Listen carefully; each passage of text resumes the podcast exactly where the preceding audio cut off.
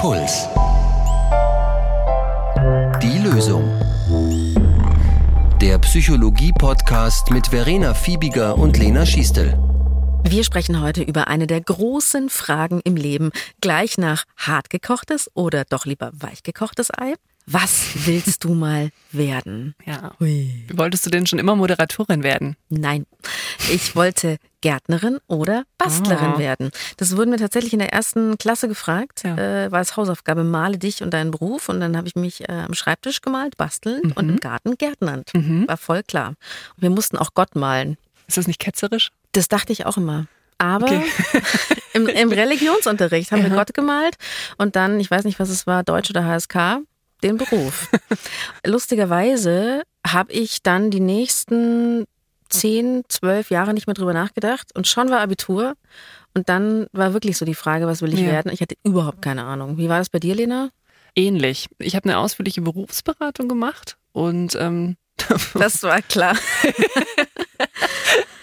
Und äh, da wurde mir empfohlen, dass ich erstmal anfange, etwas zu studieren in einer größeren Stadt, wo man sich auch andere Studiengänge anschauen kann. Und ich habe angefangen, Theaterwissenschaft zu studieren.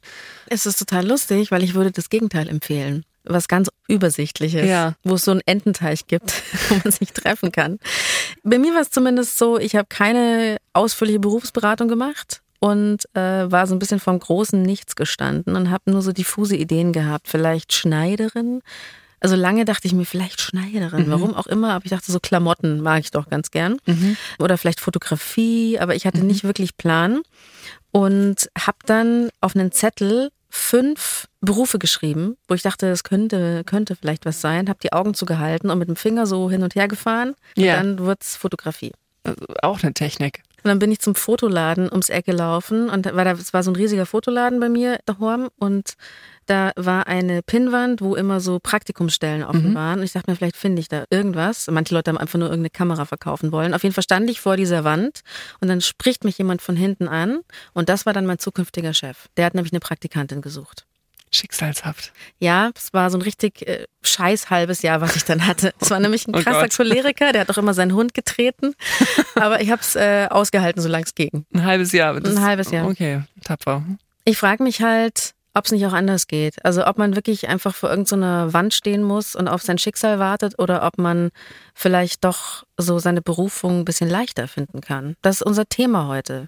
Wie finde ich den mein Job? Traumberuf. mein Traumberuf, genau. Ja, wie finde ich ihn, Lena? Sag du es mir. Also, vielleicht erstmal vorweg, gerade diese Frage, die man so oft dann auch von der Grundschule angestellt bekommt, und was willst du mal werden? Die aller, allerwenigsten wissen irgendwie von Anfang an, was sie gerne mal werden möchten. Und die aller, allermeisten von uns haben eigentlich keinen konkreten Plan, also wie es nach der Schule weitergehen soll.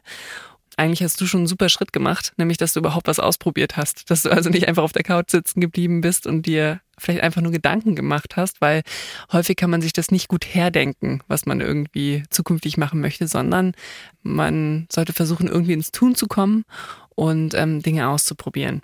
Das hört sich total schön an, in der Psycholingo ins Tun zu kommen. Genau, ins Tun kommen. Aber braucht's wirklich 25 Praktika, um sich zu orientieren und noch eine abgebrochene Berufsausbildung und auch noch zwei Studiengänge? Ja, das muss ich an dieser Stelle nochmal ganz unterstreichen. Ich habe zwei Sachen studiert, nicht nur eine. Braucht's das wirklich? Wem es ähnlich ging, wie mir oder wie mir es jetzt auch noch so ein bisschen ähnlich geht, das ist der Max. Der hat mittlere Reife gemacht, ist jetzt 18 und Max sagt, Als ich mit meinem Abschluss fertig war, war ich planlos und wusste ich nicht, was ich tun sollte und hatte großen Druck darauf, was der nächste Schritt ist. Und es hat sich für mich echt scheiße angefühlt. Tja, Max ist nicht alleine. Und das Problem ist ja auch, und da muss ich mal wieder das Bildungssystem anprangern hier, äh, man lernt in der Schule einfach halt leider Gottes nicht so richtig fürs Leben, sondern einfach nur für die nächste Prüfung. Warum ist es generell für viele so schwer, eine Ausbildung zu finden oder das richtige Studium? Es ist deswegen so schwer, weil es einfach viel Selbstkenntnis voraussetzt und das ist gar nicht so leicht. Also weil wir eben auch in aller Regel nicht lernen, wie wir eigentlich zu richtigen Annahmen über uns selbst kommen. Man verbringt ja auch selbst die allermeiste Zeit mit sich selbst. Stimmt. Aber irgendwie fällt es vielen schwer, halt Informationen über sich dann irgendwie zu bündeln und daraus dann Schlüsse zu ziehen. Also manche Überlegungen muss man einfach auch mal aktiv gemacht haben, um dann auch Dinge ableiten zu können. Also zum Beispiel, aha, ich fühle mich nach ein paar Stunden in einer größeren Gruppe Gruppe immer sehr ausgelaugt. Hm, es kann sein, dass ich eher introvertiert veranlagt bin. Mhm. Und das tun aber die meisten einfach nicht. Und das ist erstmal natürlich, aber das ist natürlich super hilfreich, wenn ich irgendwie auch herausfinden möchte, welcher Beruf eventuell für mich geeignet ist.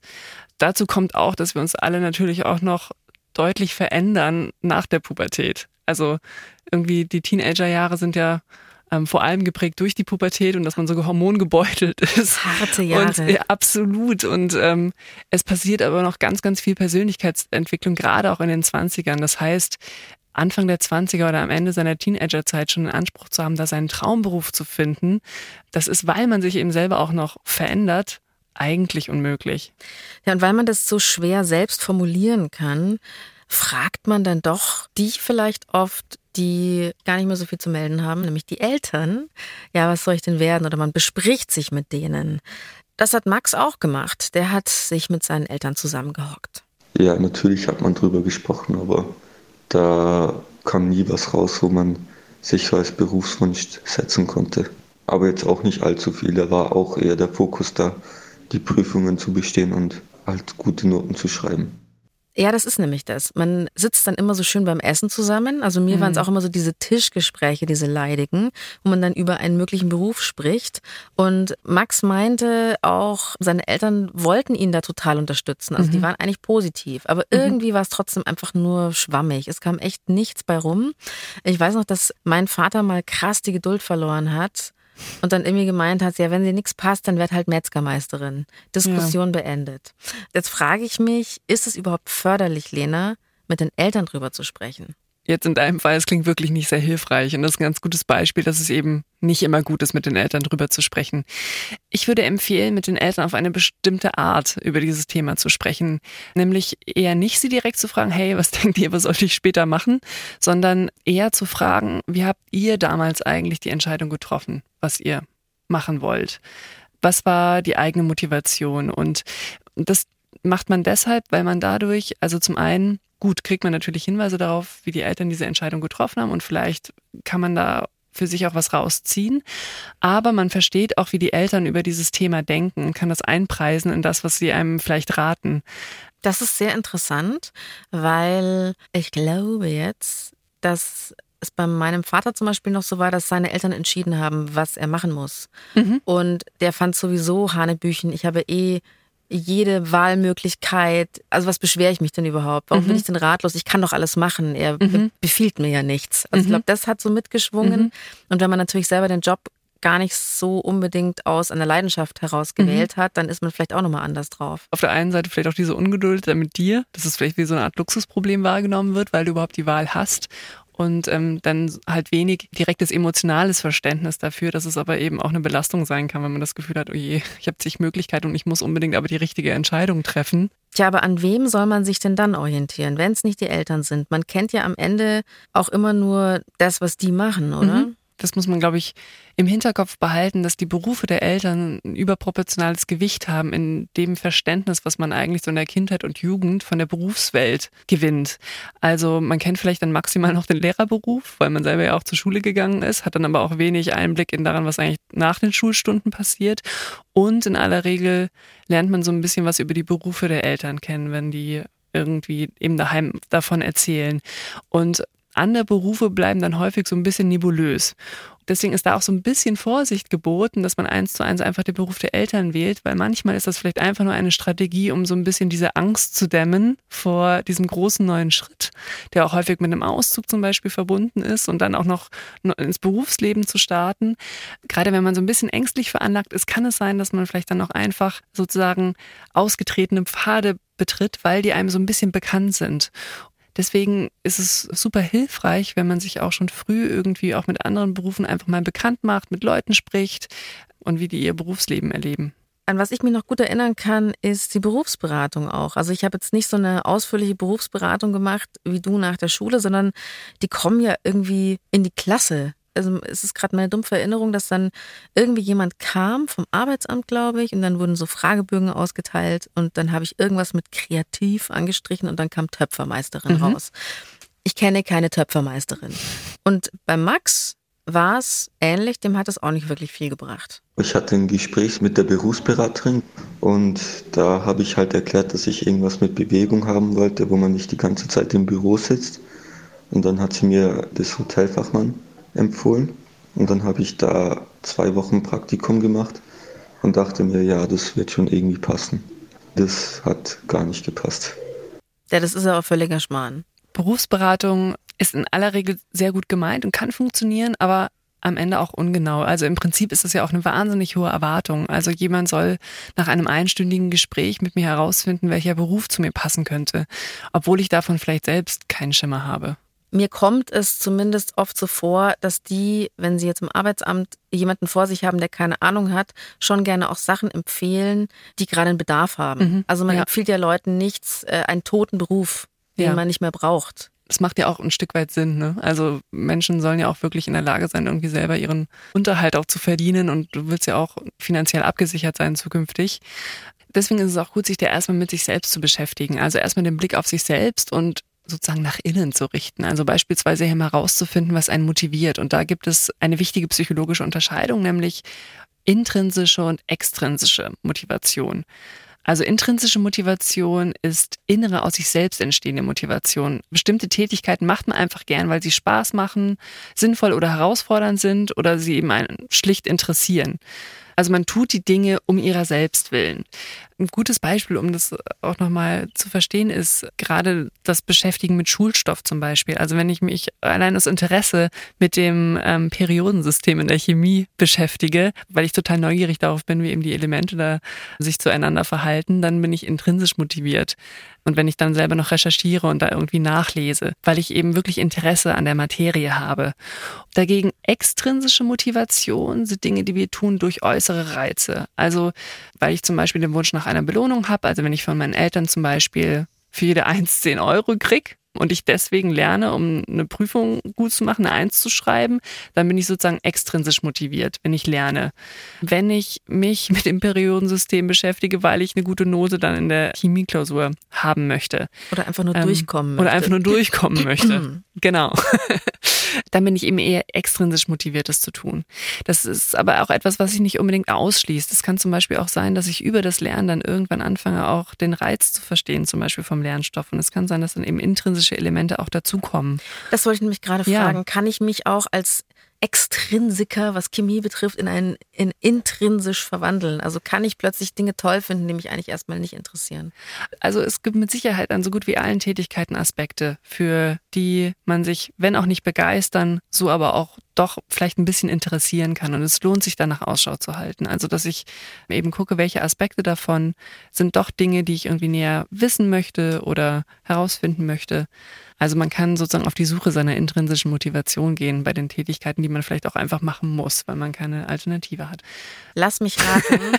Intrinsisch ist besser als extrinsisch. Dauerhaft ist intrinsisch besser als extrinsisch. Wir alle müssen ab und zu Dinge tun, die wir nicht sofort eigentlich tun möchten. Und äh, das sorgt auch dafür, dass wir auch langfristige Ziele eben vielleicht erreichen, aber dauerhaft lohnt es sich zu überlegen, was mache ich eigentlich aus mir heraus wirklich gerne, ohne dass da jemand von draußen drauf guckt oder äh, mich eben dafür belohnt oder dass ich mir ein bestimmtes Ziel oder Ergebnis davon erwarte, was außerhalb der Tätigkeit selber liegt. Das heißt also, Gitarre spielen, erstmal lernen, wenn man gerne musiziert und nicht gleich, wenn man Rockstar werden möchte. Obwohl ja. die Bandgründung schon eine gute Motivation ist, finde ich. Das stimmt. Geht aber auch oft nicht über den Bandnamen finden dann hinaus, wenn man ja, zu extrinsisch motiviert ist. Gott, hatte ich viele Bandnamen. Irre. ja. Also es schließt sich auch nicht aus. Also auch ein Angestellter kann seine Arbeit aus Spaß an seiner Arbeit, aber auch nach dem Wunsch nach Bezahlung nachgehen. Also viele Handlungen werden auch durch eine Kombination von intrinsisch und extrinsisch gemacht. Also das Ideal ist, man hat Spaß am Job, aber bekommt auch noch Kohle dafür. Das ist das Ziel. Ja, also wenn man das hinkriegt, hat man es geschafft. Und das ist auch, glaube ich, eine ganz wichtige und lohnende Frage. Also bei welchen Tätigkeiten vergesse ich selber zu essen oder auf die Toilette zu gehen? Und das ist eine ganz gute Richtschnur. Das muss jetzt dann nicht so eine eins zu eins Übersetzung sein. Also wenn ich zum Beispiel, wenn mir das beim Volleyball passiert, heißt das nicht, dass ich Volleyballprofi werden möchte. Aber dann lohnt sich die Frage, was genau macht mir daran so viel Freude? Ist es die Bewegung? Ist es, dass es ein Gruppensport ist? Ist es ähm, die Möglichkeit draußen zu sein? Und das können erste Hinweise darauf sein, dass das auch Umfelder sind oder Tätigkeiten, die uns so Freude machen, sodass es sich auch lohnt, da eine Arbeitswelt zu suchen, wo es ähnliche Tätigkeiten gibt. Jetzt hat ja Max zum Beispiel sich gedacht, ich kenne mich ein bisschen, ich bewege mich gerne. Es ist zugegeben mhm. recht vage, weil man sich ja in vielen Berufen bewegt, nicht nur in der Hotelfachschule, mhm. wo er ja von der Berufsberaterin so hingeschickt wurde. Das Problem war so ein bisschen, er dachte, er ist dazu motiviert und dann ist er einfach mal ein Jahr lang unglücklich auf der Hotelfachschule festgesteckt. Das ständige Bewegen, der ständige Stress, dass man die ganze Zeit rumgehen musste, jeden Kunden bedienen musste und quasi keine Zeit zum Ausruhen hatte.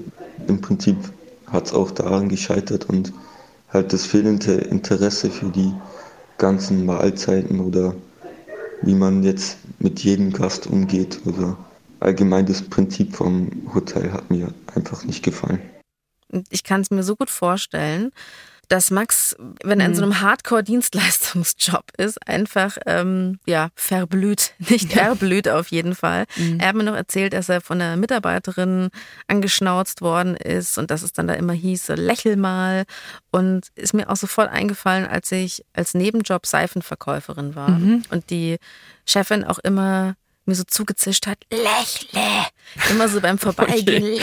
lächle. Ja. Und so ging es dem Max auch das nennen wir Emotionsarbeit. Das ist ähm, ganz häufig auch ein Teil der Tätigkeit, gerade bei Dienstleistungsjobs, wo man eben sehr freundlich die ganze Zeit sein muss, wenn man viel Kundenkontakt hat zum Beispiel. Und das ist auch etwas, da lohnt es sich einfach, das schon im Vorfeld so ein bisschen für sich abzuklopfen. Ist das etwas im sozialen Kontakten, gibt mir das total Kraft? Also wenn ich irgendwie in einer größeren Gruppe bin, ähm, auch mit Leuten, die ich vielleicht nicht so gut kenne, neue Leute kennenlernen, ins Gespräch kommen und so weiter, Gibt mir das Energie? Fühle ich mich davon irgendwie beflügelt? Oder zieht es mir eher Energie? Und das ist dann auch schon ein Hinweis, ob ich eben solche Tätigkeiten auch im Job gut und gerne mache oder eben eher nicht und danach erschöpft bin. Ich bin ja auch, und das muss ich jetzt mal ganz krass unterstreichen, sehr für Nebenjobs, auch neben der Schule. Ja. Wenn der Max zum Beispiel in einem Eiscafé gekellnert hätte, ich mhm. glaube, er hätte gemerkt, ob es ihm taugt, ob er in so eine Art Kellnerflow kommt, mhm. weil das ist ja auch eine ganz starke Dienstleistung. Und da gibt es Leute, die blühen auf, die werden mhm. immer freundlicher und es ist wie so eine automatische Lächelmaschine, die dann losgeht. und ähm, wenn man das aber nicht kann, dann kann man auch auf jeden Fall nicht ins Hotel gehen, weil da muss man ja auch super freundlich sein. Zu den dümmsten Gästen muss man, muss man nett sein. Was ich auch super spannend fand, in der langen Reihe von Nebenjobs war der bestbezahlteste Sachbearbeiterin in einem mhm. Unternehmen, wo, glaube ich, heute diese Art von Tätigkeit schon durch Maschinen ersetzt worden ist. Also es gibt diesen Job gar nicht mehr. Was musstest du machen? Ich musste Zahlen in eine Datei eingeben, stundenlang. Und das Spannendste war noch Briefe sortieren. Also ich habe wahnsinnig gerne für diese Firma stundenlang Briefe sortiert, ja. weil das war noch aufregend dagegen. Und ich weiß noch, es war so krass auf die Uhr zu gucken und es waren erst zehn Minuten von diesen ja. acht Stunden vergangen ja. und ich habe echt guten Stundensatz gehabt, aber es war das Schlimmste, was ich je gemacht habe. Und das heißt also, meine Motivation war das Geld, also es war ja. extrinsisch motiviert, es war nur Belohnung. das Geld und der Inhalt war grauenvoll. Also es gab keine intrinsische Motivation. Das ist wirklich ein super Beispiel. Also gerade dieses, du guckst die ganze Zeit auf die Uhr und es ist keine Zeit vergangen. Das ist ein guter Hinweis dafür, dass man nicht intrinsisch motiviert ist, die Tätigkeit ähm, zu tun. Und ich habe mir damals aber auch gedacht, das gibt's nicht, weil es gab andere, ähm, es war während meiner Studienzeit und es gab andere Studenten, die haben das beinhart durchgezogen. Ja. Die haben da auch zum Teil eine Woche lang jeden Tag die acht Stunden abgeackert. Und ich habe immer nur so stundenweise bin ich da so eingecheckt und dann wieder ausgecheckt, weil ich das nicht ertragen habe. Und ich dachte mir so, vielleicht bin ich einfach völlig verwöhnt, dass ich das nicht ertrage und andere haben einfach so reingetackert, aber vielleicht haben die einfach im Kopf sich schöne Gedanken also, gemacht. Oder, oder sind einfach anders gestrickt und haben zum Beispiel eine ganz ausgeprägte Ordnungsliebe und lieben das irgendwie auch Sachen irgendwo einzupflegen. Es kann wirklich sein, dass andere daran auch mehr Freude haben, als du es hattest. Ich würde sagen, Max hat es auf der Hotelfachschule und im Hotel hart probiert, weil der hat er ja ein Jahr lang mhm. ausgeharrt. Obwohl er es echt schlimm fand, war das jetzt trotzdem richtig, das einfach zu machen und da zu bleiben? Ganz pauschal lässt sich das natürlich nicht beantworten, ab wann es jetzt gut ist, auch eine Ausbildung abzubrechen oder nicht. Die Wahrheit liegt wahrscheinlich irgendwie so dazwischen. Ich glaube, zwei Wochen das auszuprobieren und mal reinzuschnuppern in einen Beruf, das ist in jedem Fall richtig, weil am Ende des Tages hat man schlimmstenfalls zwei Wochen etwas investiert, von dem man dann zumindest danach weiß, dass man es nicht machen möchte. Also so ein Schnupperpraktikum. Ja, genau. Mhm. Wenn ich jetzt aber schon zweieinhalb Jahre zum Beispiel in eine Ausbildung investiert habe und dann merke, boah, eigentlich möchte ich nicht in diesem Beruf arbeiten. Dann auf keinen Fall abbrechen, ne? Nicht abbrechen, würde ich sagen. Naja, also weil man dann ähm, auch sagen könnte, gut, aber dann habe ich zumindest eben eine abgeschlossene Berufsausbildung. Das ziehe ich jetzt auch noch ein halbes Jahr durch. Und was eben auch wichtig ist mitzudenken, das ist nicht unbedingt ein Entweder-Oder. Also ich kann ja auch zum Beispiel entscheiden, gut, ich ziehe jetzt noch diese Ausbildung durch, damit ich auch einen Abschluss habe, aber mich parallel auch schon auf die Suche machen nach Alternativen, was ich vielleicht auch mit dieser Ausbildung machen könnte oder was ich da daran eben anschließend machen könnte. Also vielleicht kann ich eben auch beides parallel ein Stück weit machen. Es ist nur wichtig, gerade wenn man am Anfang steht von etwas Neuem und wenn man sagt, man hat sich auch eigentlich so eine Art Probephase gegeben und ich schaue mir das jetzt erstmal an und dann entscheide ich, dass ich mir da auch ganz bewusst so einen zeitlichen Marker setze. Okay, ich mache das jetzt mal für vier Wochen und äh, da committe ich mich jetzt auch für vier Wochen und äh, ich gebe dem eine echte Chance, dass ich dann aber auch mir selber sage, ich entscheide das aber in vier Wochen, ob ich weitermache oder nicht. Weil manchmal haben sonst die Dinge auch so eine Eigendynamik und sind Selbstläufer und ähm, man ist dann so in einem Alltagstrott und man geht dann eben nicht mehr auf die Reflexionsebene und überlegt, ist es eigentlich genau das, was ich machen möchte oder bin ich eigentlich auf dem Weg, unglücklich zu sein? Suffering in Silence. Bei Max war es so, der hätte einfach auch noch weiter gelitten. Er hatte aber einen guten Ausbilder, der hat ihn wohlwollend, sag ich mal, konfrontiert. Ich hatte schon ein Gespräch mit meinem Chef damals, aber der hat eher das angesprochen, dass er merkt, dass es mich nicht interessiert, also auch von den schulischen Leistungen her, meinte er, merkt man einfach, dass das Hotel nichts für mich ist. Und dann hat er gemeint, entweder ich hänge mich jetzt nochmal richtig dran oder dass es halt besser wäre, dass ich mir was anderes suche, was mehr zu mir passt. Max war nämlich eigentlich davor gut in der Schule. Also er hätte zum Beispiel mhm. auch auf die FOS gehen können mhm. und nochmal Fachabi machen können. Und er wollte eigentlich arbeiten. Und dann sind plötzlich seine schulischen Leistungen auch im Hotelfach total schlecht geworden. Und er hat mir erzählt, dass das zuerst so ein ganz merkwürdiges Gefühl war, dass der Chef so im Rückgang oder rückblickend seine Arbeit analysiert. Und ja. der hat sich auch echt so Gedanken gemacht, was hätte ich noch tun können und was habe ich alles falsch gemacht. Und im Endeffekt hat aber dieses offene Gespräch dazu geführt, abzubrechen. Und die Entscheidung hat sich großartig angefühlt. Da können eben andere auch super hilfreich sein. Also gerade wenn man auch im neuen Beruf ist oder irgendwie anfängt in der Ausbildung, gerade irgendwie auch, wenn man das Gefühl hat, man hat irgendwie ein ganz gutes Verhältnis zu seinem Ausbilder und so weiter, da kann so ein Feedbackgespräch auch wahnsinnig hilfreich sein. Gerade wenn man vielleicht eher schon auch selber auch Zweifel hat, lohnt sich da vielleicht auch wirklich der Blick von außen, wo einem Rückmeldung gegeben hat, wie man denn von außen wahrgenommen wird. Das hat halt immer zwei Seiten. Ich kann mich auch noch erinnern, dass ich eigentlich ein Praktikum ganz ungern gemacht habe und dann aber trotzdem beleidigt war, als die, die Praktikumsleiterin gesagt hat, naja, aber du hängst ja auch immer so rum wie unter der Käseglocke. Also du mm. machst ja gar nichts. Dann ja. dachte ich mir so, das ist voll gemein, ich stehe immer so früh auf. Also Klar, also das eine ja. ist dann irgendwie so verletzt, obwohl der andere eigentlich recht hat. Und ich glaube, Eltern sind ja auch immer nicht so begeistert, wenn man dann was sein lässt, oder? Ich glaube, Eltern haben auch einfach ganz viel Sorge oder wünschen sich eben, dass jemand eben auch gut im Leben ankommt. Das soll einfach klappen. Ja, also und, und das bedeutet in unserer Gesellschaft einfach auch häufig eben halt, dass man irgendwie so seinen Platz findet in der Gesellschaft, wie man so schön sagt, dass man eben auch seinen Beruf findet und dann auch da dann anfängt eben auch für sich selber sorgen zu können. Und ich, ja, ich glaube, da haben auch Eltern viele, viele Ängste. Bei Max war es so, dass es zum Glück daheim okay aufgenommen wurde. Also die haben gesagt, sie unterstützen ihn. Er muss jetzt nur schauen, was er macht. Also rumhängen geht nicht. Und er ist dann zur Arbeitsagentur gegangen und die haben halt gesagt, entweder du machst jetzt ein freiwilliges soziales Jahr oder du machst ganz schnell wieder eine neue Ausbildung oder du gehst ein Jahr ins BVB. Mhm. Das ist die berufsvorbereitende Bildungsmaßnahme. Kannte mhm. ich gar nicht davor. Mhm. Klingt so ein bisschen wie offener Strafvollzug.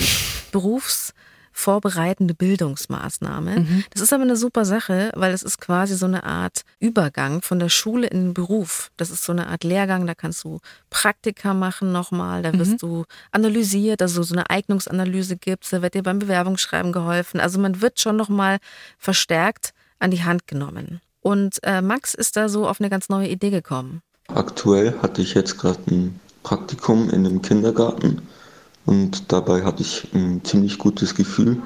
Mir wurde auch gesagt, dass ich gut geeignet bin für den Beruf und da habe ich jetzt schon mal eine Bewerbung für die Schule abgeschickt, also für die Kinderpflegerschule.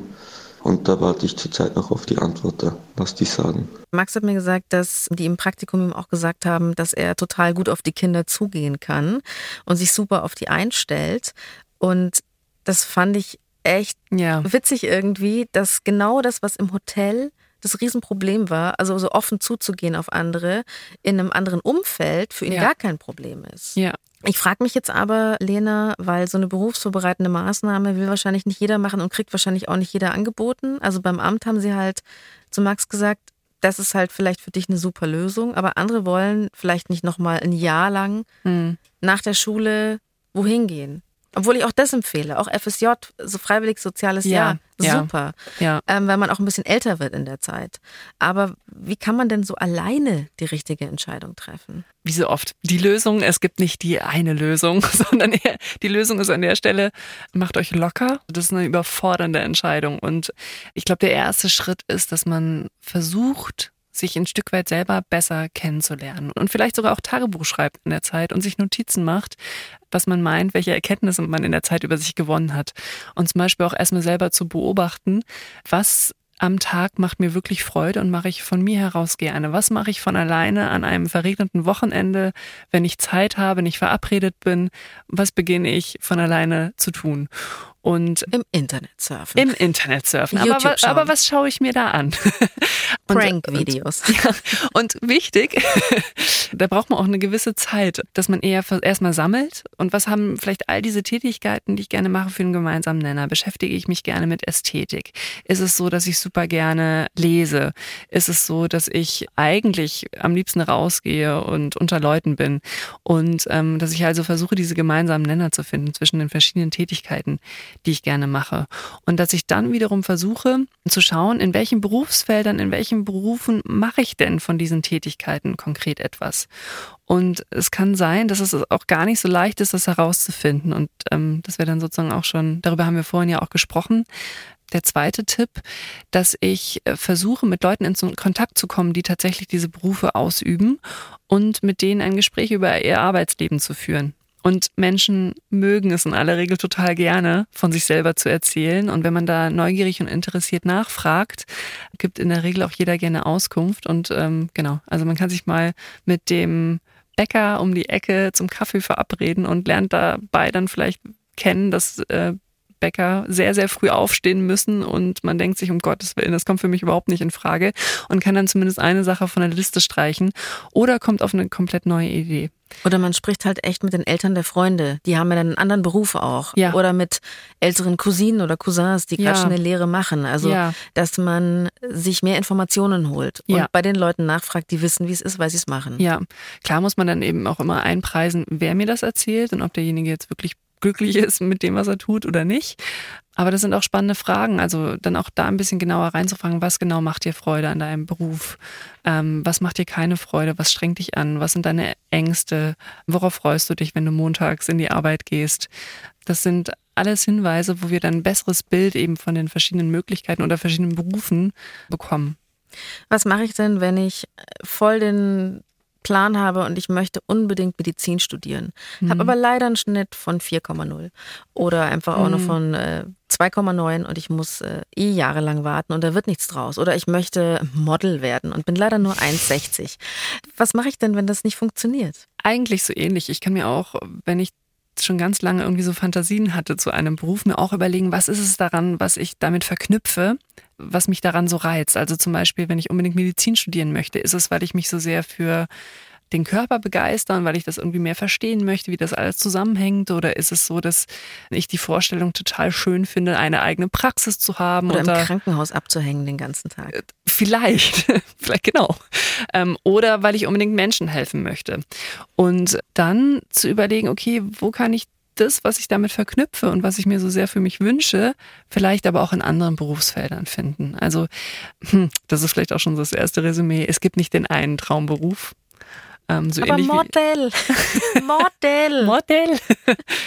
Wäre eine interessante Frage. Was genau verknüpfst du mit diesem Beruf und wie lässt sich das eventuell äh, auch realisieren? Zum Beispiel als Radiomoderatorin. Nein, aber. Ähm, wo man nicht gesehen wird. Wo man nicht, ja, man. es genau. ist ja oft Prestige, ne? Also viele wollen ja auch einfach berühmt werden. Auch spannende Frage, warum will man berühmt werden? Das kann verschiedene Gründe haben. Also vielleicht, weil ich damit verknüpfe, dass ich dann total viele Freunde habe, dann wäre das eher so eine Art soziales oder Anschlussmotiv. Vielleicht aber auch, weil ich ja mir eingestehe, dass ich ganz gerne Einfluss auf andere Menschen habe. Also Prestige wird auch häufig zum sogenannten Machtmotiv äh, gezählt. Und dann kann ich mir überlegen, wie und in welchen Rollen könnte ich eventuell dann auch Einfluss haben auf andere Menschen. Und vielleicht bietet sich da auch einfach eine Führungsposition an in einem Unternehmen. Oder Psychotherapeutin. Da Oder kann man nämlich Menschen so richtig Gehirn waschen. Das stimmt. Im Idealfall mag man dann auch noch Menschen. Aber man, klar, man hat dann auch Einfluss auf andere Menschen. Berühmt sein hat was mit einem Wunsch nach Macht zu tun. Finde ich ganz interessant. Okay. Das sind dann den Chefs auch immer die Liebsten. Die Praktikanten, die gleich selber Chef sein wollen. Also das lasst ihr besser auch auf keinen Fall raushängen, dass ihr ein Machtmotiv habt. Es ist gut, sich überhaupt auf den Weg zu machen. Und da ist sozusagen ein bisschen der Weg das Ziel. Auf keinen Fall auf der Couch rumhängen. Genau, also das ist das Einzige, was man, glaube ich, guten Gewissens raten kann, darauf zu hoffen, dass einem irgendwann die Eingebung ereilt auf der Couch zu Hause. Das ist sehr, sehr unwahrscheinlich. Das heißt, ins Ausprobieren kommen, Informationen sammeln über sich selber, über Berufe, versuchen über Praktika, über Gespräche sich zu informieren und erste Schritte zu machen. Und wahrscheinlich werden die allermeisten von uns auch nicht nur einen Beruf im Laufe ihres Lebens ausüben. Und es wird in zehn Jahren Berufe geben, die wir auch noch gar nicht kennen. Das heißt, einen ausreichend gut kleinen Schritt jetzt am Anfang zu machen, ist völlig in Ordnung und, glaube ich, das Größte, was man schaffen kann an so einem Punkt. Also es gibt nicht den Traumberuf, dass es nur das gibt und wenn man den nicht macht, dann hat man es verkackt. Es geht schon allein deswegen nicht, weil wir ja selber uns auch ändern. Das heißt, es vielleicht ist es gibt zu einem gewissen Zeitpunkt oder für eine einzelne Phase einen Beruf, der wahnsinnig gut zu uns passt, der uns inspiriert, der uns motiviert. Aber wenn man sich ja auch selber verändert mit der Zeit, ist es vielleicht etwas, was nur für eine gewisse Zeit zu uns passt und dann passt etwas Neues zu uns und dann müssen wir uns auch wieder neu auf die Suche machen. Das heißt, ähm, immer wieder zu schauen und zu überlegen und sozusagen in dieser Metaperspektive ein bisschen zu bleiben. Das ist sozusagen das Ziel. Das Ziel ist am Ende also, dass man ein bisschen zu sich selber passt. Und das auch nur für fünf Minuten. Ja. Das ist doch total easy. Also ja. wirklich kein Problem. Also ich fürchte, es ist überhaupt nicht easy. Selbstkenntnis ist so ziemlich eines der schwersten Unterfangen. Aber man kann sich äh, auf den Weg machen. Und äh, der Prozess ist das Ziel. Wie es bei Max weitergeht, das wissen wir tatsächlich nicht. Also mhm. er möchte unbedingt in die Kinderpflegeschule reinkommen und mhm. ich glaube, die Chancen stehen wirklich nicht schlecht. Wir drücken auf jeden Fall an dieser Stelle ganz, ganz fest die Daumen ja. und sagen, danke Max, dass du mit uns gesprochen hast. Ja. Es gibt nicht die Lösung. Jeder strauchelt so gut er kann. Und mühsam ernährt sich das Eichhörnchen. Der Weg ist das Ziel. Jeder Weg beginnt mit dem ersten Schritt. Ähm, Morgenstund hat Gold im Mund. Love it, leave it or change it. Hinfallen, Aufstehen, Krone richten, weiterlaufen. Ähm, wie man sich bettet, so liegt man. Jetzt fallen mir nur noch Songtitel ein. aus, aus. Das war die Lösung mit Verena Fiebiger und Lena Schiestel. Für Feedback schreibt uns gerne an die.loesung.br.de, die.loesung.br.de und da könnt ihr natürlich auch gerne hinschreiben, wenn ihr Vorschläge habt, über welche Themen wir mal sprechen sollen. Und wenn euch die Folge gefallen hat, dann lasst uns gerne ein Abo da. Die Redaktion hatten Elka Knicke und Florian Meyer-Havranek. Produktion Corbinian Guggenmoos. Puls